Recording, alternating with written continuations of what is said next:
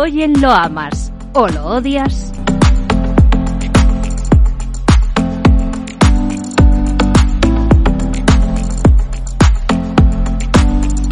La eléctrica española Endesa registraba este miércoles un descenso del 71% en su beneficio neto para 2023, más bajo de lo esperado, afectada por la caída en la demanda y también la reducción de precios. El mercado recibía las cifras con un recorte del 2,84% en su cotización.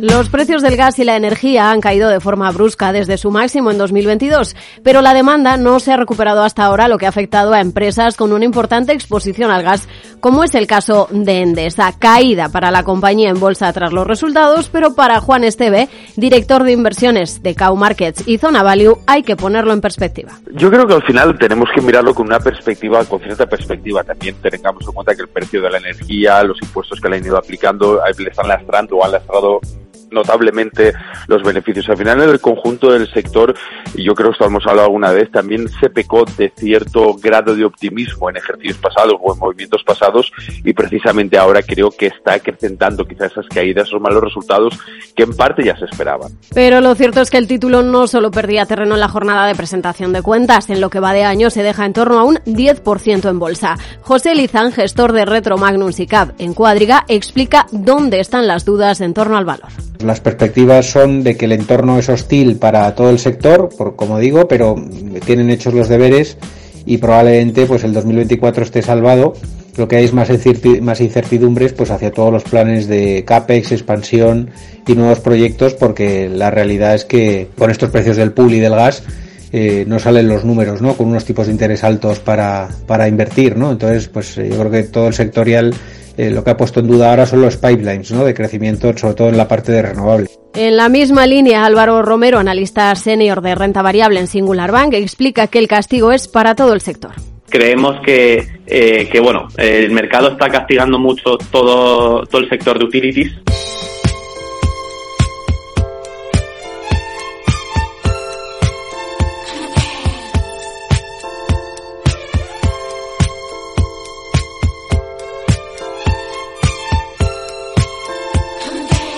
Y es que la caída de gas natural y electricidad consumida en España ha disminuido durante dos años consecutivos, eh, con una reducción en la demanda de gas, en concreto, de casi el 11% el año pasado. Endesa ha señalado que ese descenso de los precios del gas en torno al 64% ha provocado una fuerte caída en los precios de la energía en la región ibérica, donde también, como decimos, se ha reducido la demanda de electricidad. También la compañía apunta a las medidas regulatorias, al impuesto extraordinario español a las empresas energéticas como impacto en sus resultados. En todo caso, pese al castigo que acumula para Víctor Peiro desde GVC Gaesco, puede ser una opción interesante. Para un inversor que piense que los precios van a seguir bajando, Endesa puede ser una buena oportunidad, ¿no? porque es una empresa que tiene una posición corta en la generación de energía, tiene menos energía genera menos energía de la que necesita para sus clientes y por lo tanto compra y por lo tanto una caída de precio le viene bien sigue siendo una empresa que a pesar de que ha subido algo la deuda está bastante, bueno, la ha bajado este año, pero la había subido en el año anterior,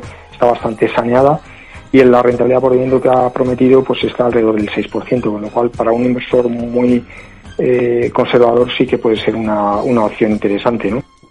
Una buena opción para los inversores conservadores, aunque hay otras alternativas. Sonia Ruiz de Garibay, analista de Mirabod, se fijaría antes en otra energética. La que más nos convence es Iberdrola, publicó resultados la semana pasada, unas cifras muy buenas, un outlook para el 2024 también razonablemente bueno y es una compañía que no lo hizo particularmente bien en bolsa el año pasado. En cambio, en Endesa vemos todavía riesgos, sobre todo en la parte del gas, que tuvo resultados a nueve meses bastante flojos en esa división, con márgenes negativos, y bueno, creemos que todavía tiene que llevar a cabo alguna serie de medidas correctoras para que esa situación no se repita.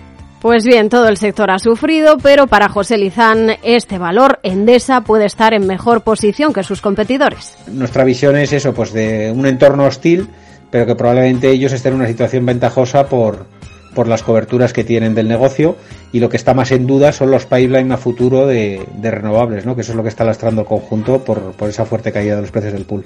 Y por último, ¿qué niveles técnicos habría que vigilar en el valor? Lo explica Javier Echeverry, analista de Active Trades. En la parte técnica, pues tenemos que fijarnos justamente que ha tocado una zona de soporte importante en la que ha testeado exactamente al precio en el que se encuentra 16.46.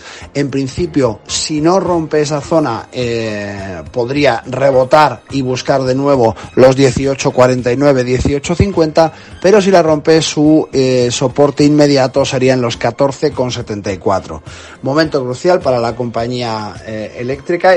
Y el consenso de analistas recogido por Reuters sí confía en el valor. Le dan de media un consejo de compra a un precio objetivo de 21,49 euros, lo que supone un potencial alcista cercano al 30% para Endesa. ¿Lo amas o lo odias?